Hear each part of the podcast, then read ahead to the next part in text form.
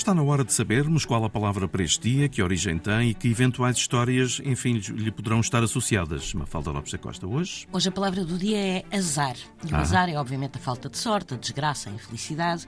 A palavra vem do árabe, de azazar, que remete para flor e também para dado. Ora, no jogo de dados, antigamente, os dados tinham a figura de uma flor no lado onde hoje se encontram os seis pontos.